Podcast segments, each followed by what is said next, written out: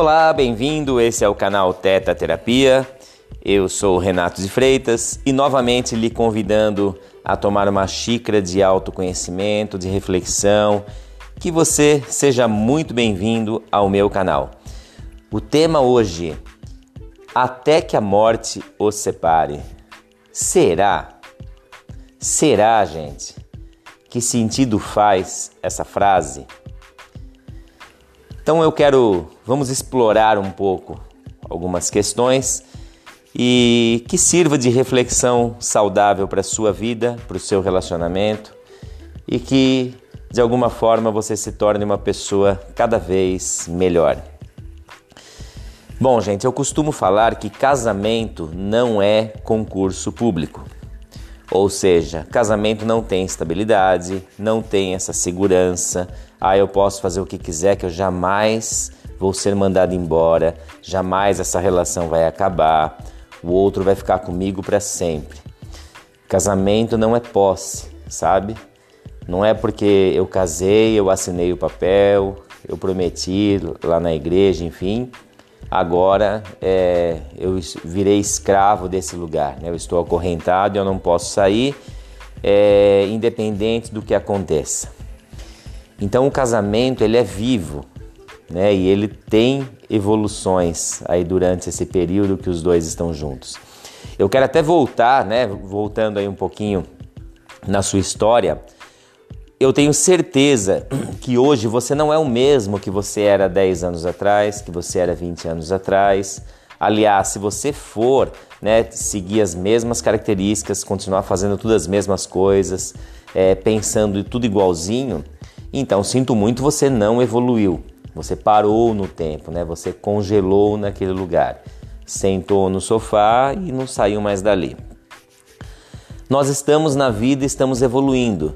É, e é natural hoje eu estar diferente do que eu era lá atrás, do que eu era cinco anos atrás, pensar coisas diferentes, mudar algumas crenças, é, compreender muitas coisas de uma outra forma, gostar de coisas que talvez eu não gostasse tanto, deixar de gostar de coisas que talvez fizessem sentido, mas naquele momento não mais. Sabe aquela coisa de amizade também? Alguns amigos que você tem uma época da vida e com o tempo, você fica às vezes um tempo sem encontrar e chega uma hora parece que esses amigos não fazem mais sentido. Você encontra e parece que a conversa não flui. É, você percebe o quanto você mudou é, e aquele tipo de assunto, aquela forma de amizade parece que já não combina mais com você. E é natural isso. Ou seja, então nós estamos em evolução. Quando eu caso com alguém, já tem uma questão aí que é bem delicada, que é assim: eu venho de uma família, eu trago um monte de características dessa família. É, eu trago crenças, o que é certo, o que é errado, o que pode, o que não pode. Eu tenho todos os meus conceitos né, de vida dentro daquilo que eu aprendi, dentro da minha família. E quando eu vou me relacionar com uma pessoa, eu vou conviver com essa pessoa, essa pessoa também tem todo esse lado dela e ela traz isso. E aí, como é eu me relacionar com essa pessoa e querer encaixar essa pessoa dentro daquilo que eu entendo que é o melhor, que é o certo.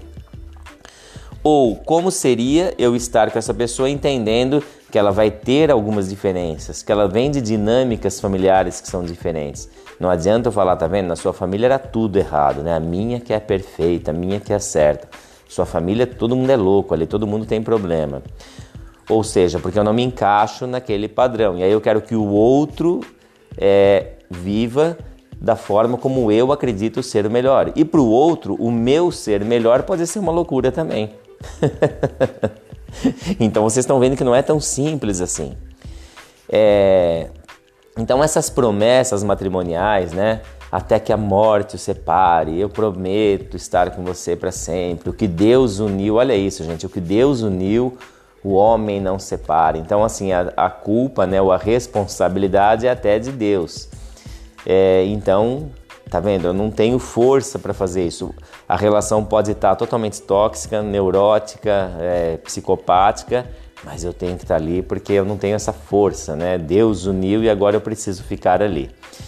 É, e isso vai gerando culpas. Quantas pessoas que ficam em relacionamentos completamente doentios e não tem força para sair porque dá culpa, mas eu prometi, mas e agora? Como que a minha família vai pensar?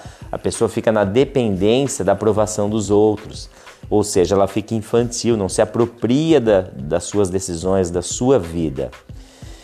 Então, voltando para a questão específica do relacionamento, gente, é muito mais saudável, né? Pelo menos eu acredito é, como é eu falar para o outro, não fazer promessas que até que a morte separe, eu vou te amar para sempre. Eu não sei. Como é que eu vou afirmar que daqui a 10, 20, 30, 40, 50, 60 anos, sei lá, eu vou estar tá amando a pessoa da mesma forma? Às vezes não, porque muitas coisas vão acontecer nesse caminho. É, as pessoas vão mudando, as pessoas vão evoluindo e pode ser que elas continuem em harmonia, pode ser que elas consigam adubar essa relação e crescer de uma forma muito saudável juntas. É lindo isso e, e, e saudável, mas isso não é uma certeza, sabe? Essa promessa, como assim? Né? Isso é doentio, isso não faz o menor sentido. Então, quando eu entro num relacionamento, eu entendo que é muito mais saudável. É, eu prometo que eu vou te respeitar, é, que seja eterno enquanto dure, sabe? Mas eu prometo que eu vou te respeitar. Se um dia eu não estiver mais sentindo algo por você, se um dia eu não tiver mais desejo de estar com você, não tenho mais tesão em você, é, eu vou falar, eu vou conversar e eu te liberto de uma forma muito amorosa, por respeito e por amor. O amor liberta, o amor não aprisiona ninguém. E é muito comum as pessoas entram num relacionamento e começam a projetar as suas carências infantis, né, as suas dores no outro. É a história do concurso público, né? Então, assim, agora eu tenho estabilidade, o outro é meu. Aham, então agora eu vou despejar em você tudo aquilo que eu não pude falar para a mamãe, para o papai, é, todas as minhas raivas, todas as minhas carências, quantas coisas eu tive que engolir lá na infância, da minha família. Agora eu tenho você para descarregar tudo isso. Gente, isso é muito comum. Claro, inconsciente. A pessoa nem sabe que ela está fazendo isso. E aí a relação passa a ficar doentia, passa a não ter mais elogios, passa a não ser adubado esse amor e sim começa a ser adubado o lado doentio, né, as agressões, as cobranças, as acusações. Tá vendo? Você faz tudo errado, você é assim mesmo. Aquela questão de se juntar, né? Sabe aqueles grupos de amigos se juntam, casais, e fica um falando mal do outro, a esposa fica falando mal do marido perante o grupo ali, ou o marido fica falando mal da esposa, fazendo piadinhas, sabe? Mandando um monte de recadinho ali, aproveita que está expondo o outro. Isso é completamente neurótico, você não está fortalecendo a sua relação, você está mandando o outro embora fazendo isso. Ciúmes doentio, insegurança, é, querendo controlar, e outra coisa fundamental é o quanto muitos deixam de se cuidar. Então eu me cuido até eu casar. Nossa, agora eu preciso emagrecer, eu preciso cuidar da minha saúde, eu preciso fazer um monte de coisas, sabe? Eu tenho que estar lindo e maravilhoso antes de casar. A partir do momento que casei, pronto. Agora não preciso mais cuidar da minha saúde, do meu corpo, posso me vestir mal. Agora tipo assim, você vai ter que me aturar desse jeito. Agora você vai ver o meu lado real, né? Agora eu vou tirar as máscaras. Não preciso mais manter aquela máscara linda e maravilhosa. E você vai ter que me engolir. E como é comum, às vezes, em casal, a gente vê uma pessoa que continua se cuidando, se vestindo super bem, a pessoa está super bonita, e o outro completamente o contrário daquilo, se larga totalmente e, e achando que está seguro, porque passei no concurso, né? Concurso, eu tenho estabilidade. Então não é concurso, não tem estabilidade.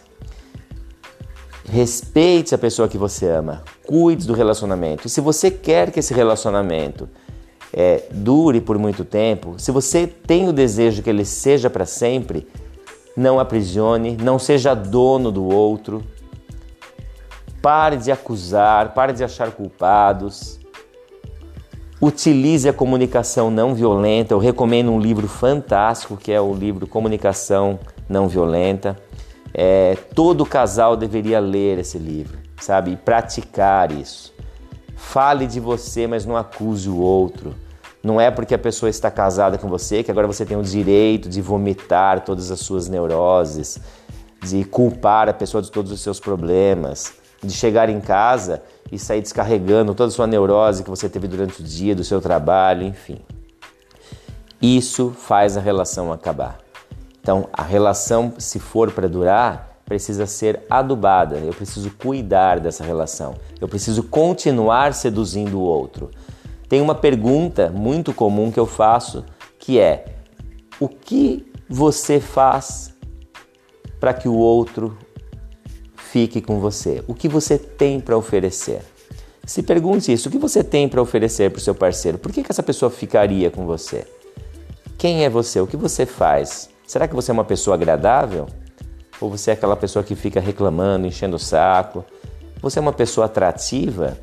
Como você é? E que a relação tenha equilíbrio no dar e receber. Que os dois possam dar e receber no mesmo nível. Uma relação onde só um dá e o outro só recebe também é uma relação adulto-infantil e é uma relação que vai quebrando. Então, cuidem dos seus relacionamentos. O relacionamento não tem que, você não tem que parar de investir no relacionamento só porque assinou um papel e casou. Então saia desse lugar de que até a morte o separe, isso é muito relativo. Vai depender muito dos dois. Cuide de você, cuide dessa amorosidade com a pessoa que você se relaciona. É isso, meus queridos. Até um próximo podcast.